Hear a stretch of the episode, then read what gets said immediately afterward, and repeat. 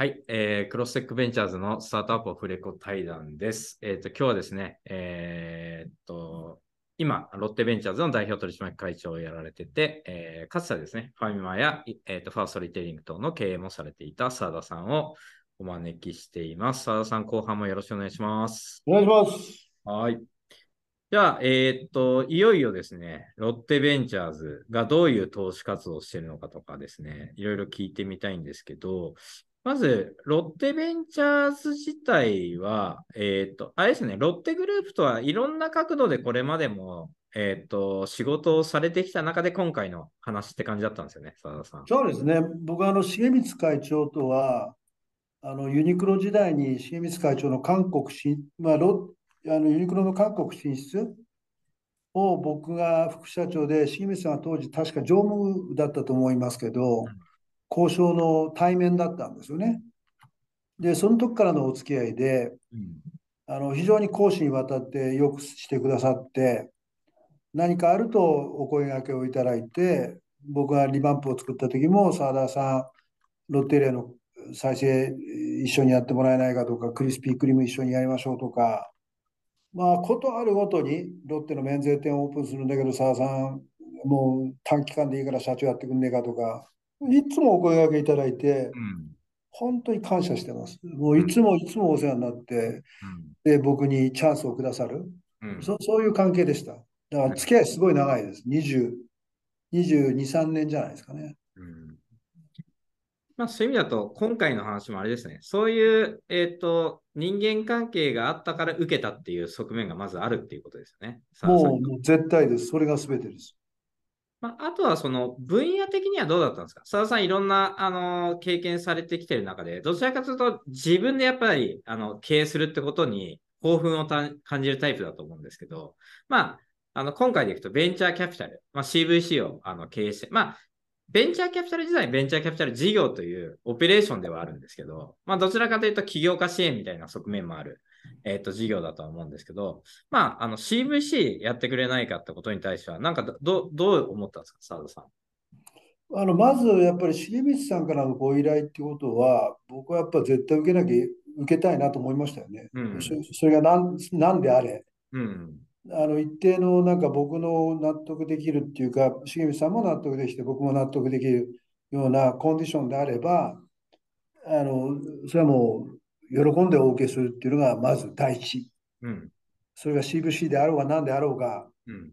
あのコンディションが合えばもうややりたいなと思ってるのが第一だったんですよね。だからあのそこに何のなんか何のバイアスもなくて、またこういうおお話をいただいたんで、あのぜひ前向きに検討していたださせていただきたいということでやらせていただきました。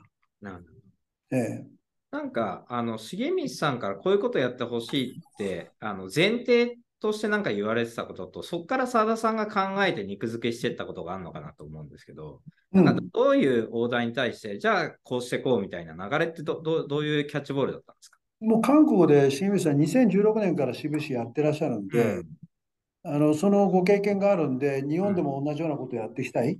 うん。でそれをリードしていただきたいっていうのは彼からのお題ですね。うん。うん。うん。うんだから金額のスケールとか、そういうのは全くなくて、うん。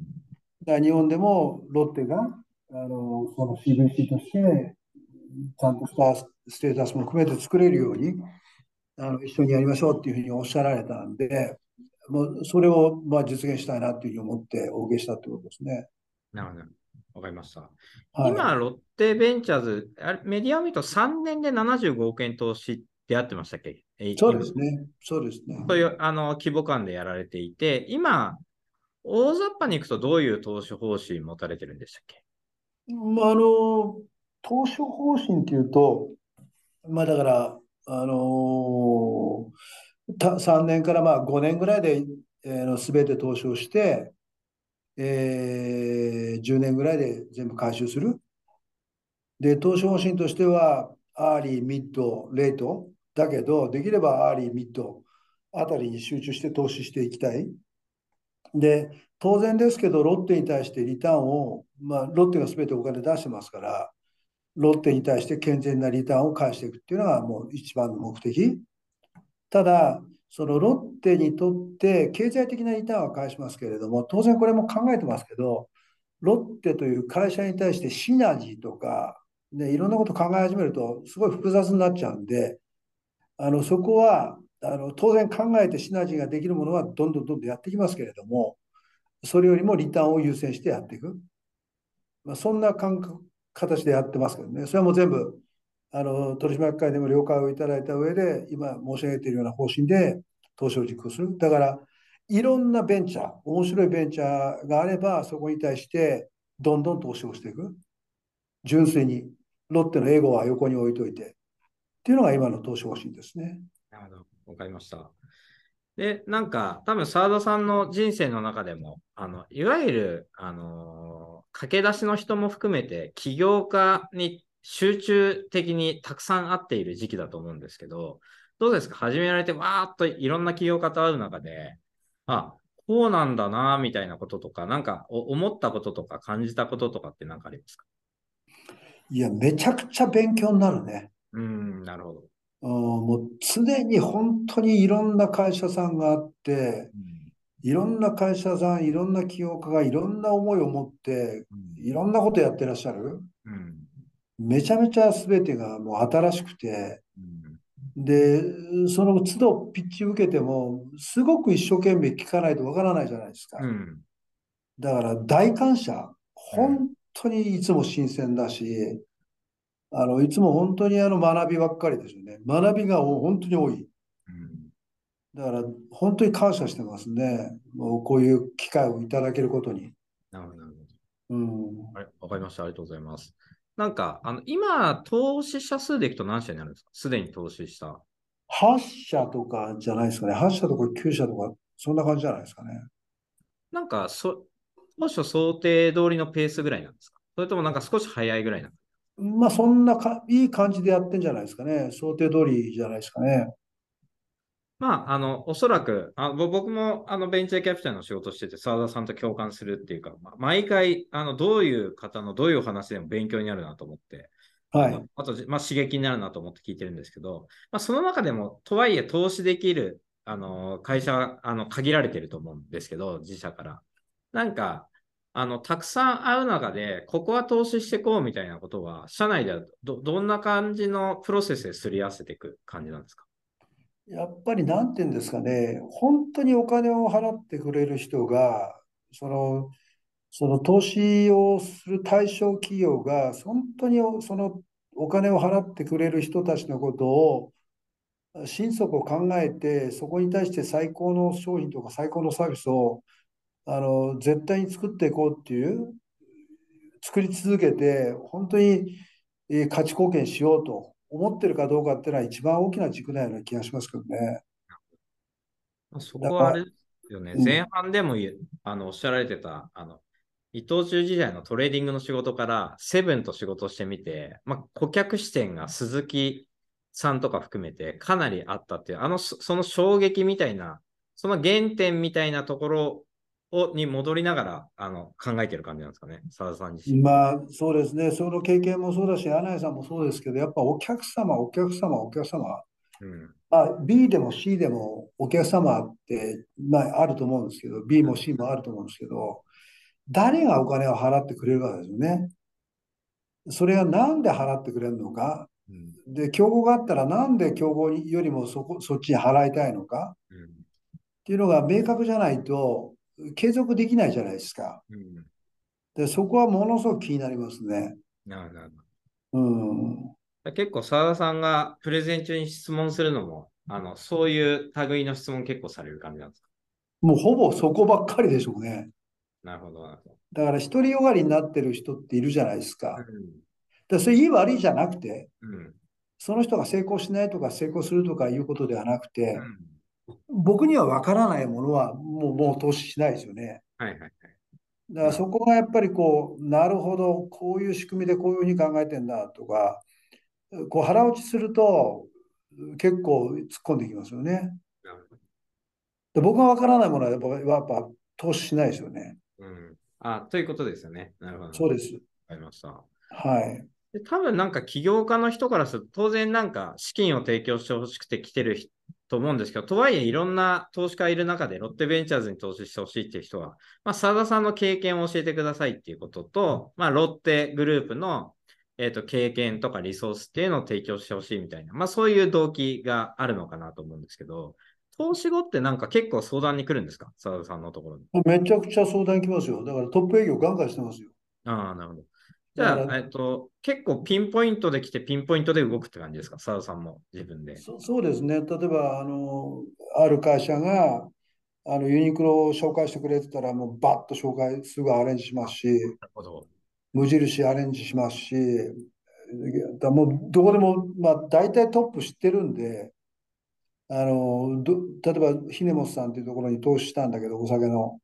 これは玉塚がローソンやってたんで、成城石にあのリクエストあったらすぐ成城石の社長に連絡してこ、こういう商品があるんだけどやってくれみたいな。もう相談一発で決まっちゃうっていう。そそういうのは僕も玉塚もガンガンやってるんで、そうそういうことはあのベンチャー企業、なかなかね、トップにプレゼンなんてできないじゃないですか。うん、そういうのは喜んでやりますよね。なるほど。はい。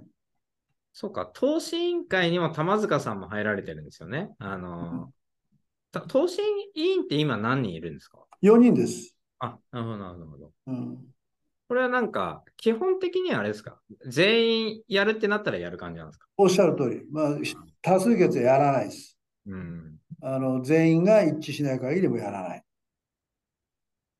結構あれですか？激論になるんですか？割とそうですね。割と議論しますよ。あの特にあの玉塚はわけのわかんないこと言うんで、いつも大変ですよ。あの、まあ、もうリスナーの方は多分知ってると思うんですけど、玉塚さんと澤田さんのことは、ここであんまりポッドキャストで話してなかったんであれなんですけど、うん、まあ、あれですよね、もう伊藤忠時代に伊藤忠と朝日ガラスの関係で仕事が始まり、ファーストリテイリングで一緒に、えー、と仕事をし、澤田さんが断った社長の役を、えー、と玉塚さんが引き受け、そこからリバンプを一緒に創業し、ファミマとローソンの社長として競合し、今、ロッテグループのプロ経営者として一緒に働いてるってことですよね。不思議だよね、あいつなかなかないですよね、この人間関係、ね。本当だ、俺だって40年あのバカと付き合ってるからね。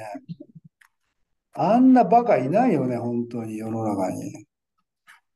ほ本当にいいやつだよ。なるほど、なるほど。うん、でも、ファミマローソン時代って、まあまあ、あと、対局間競合はしてたわけじゃないですか。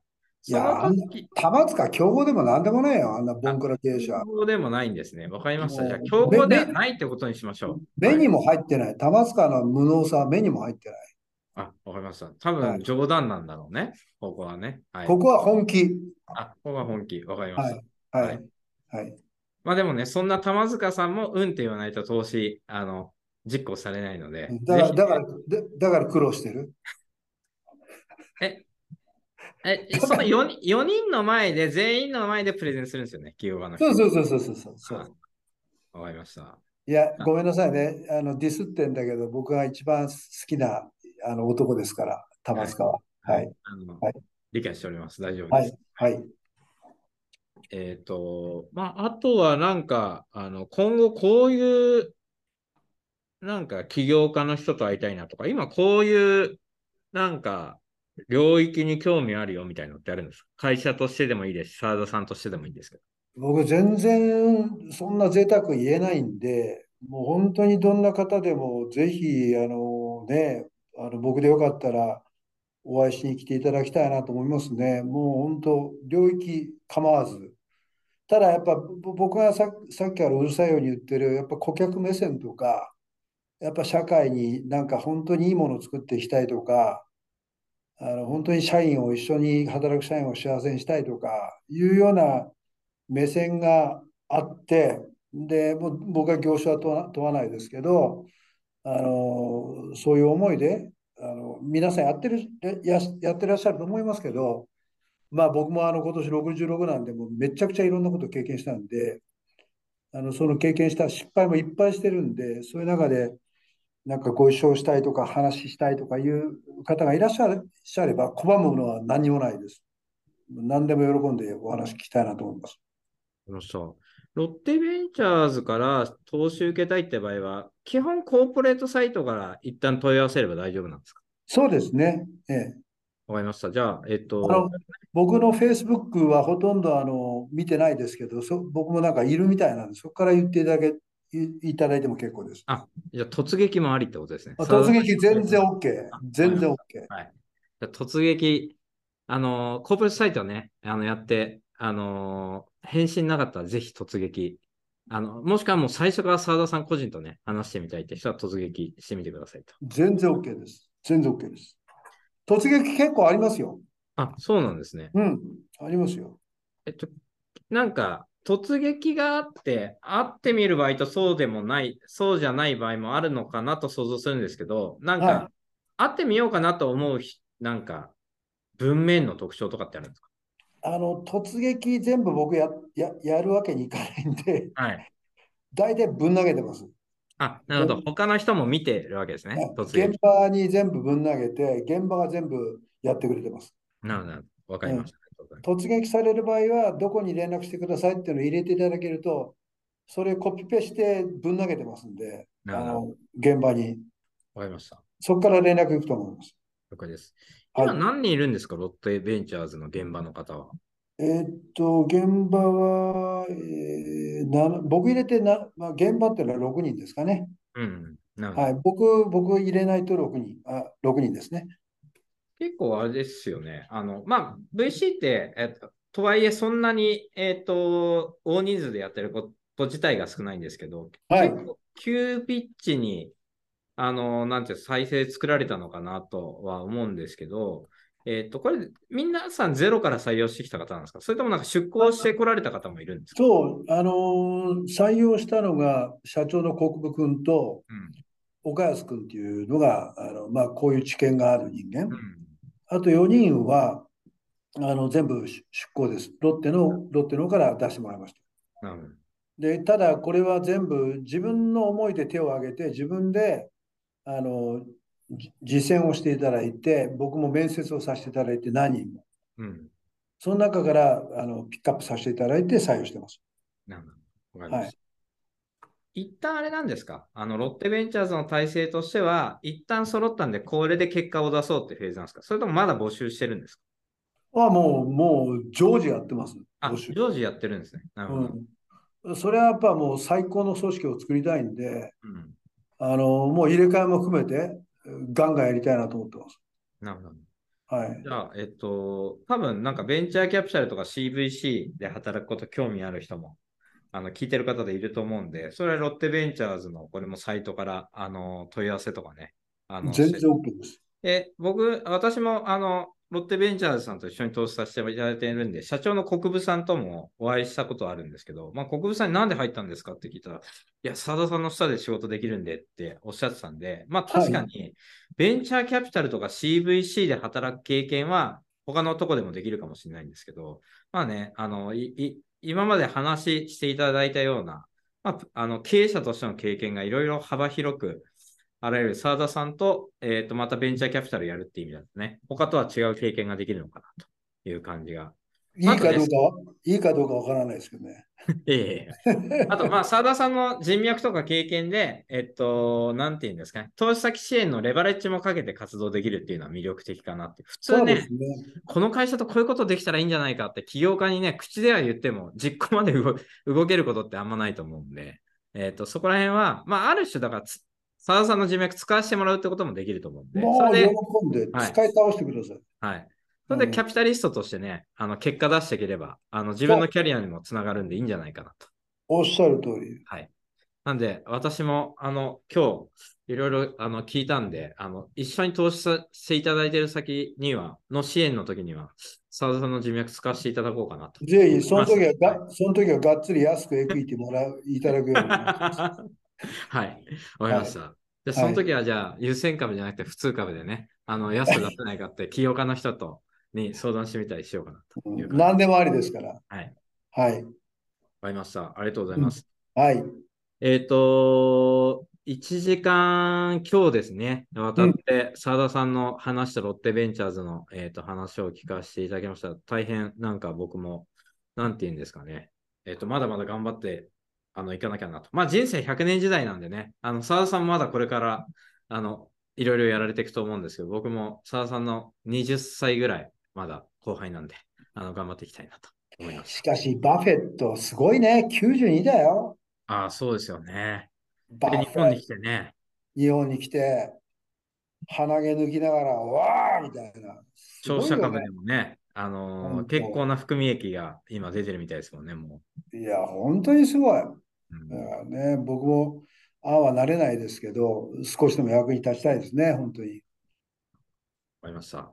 はい。ありがとうございます。じゃあ、はいえっと、澤さん、今日はありがとうございました。どうもありがとうございました。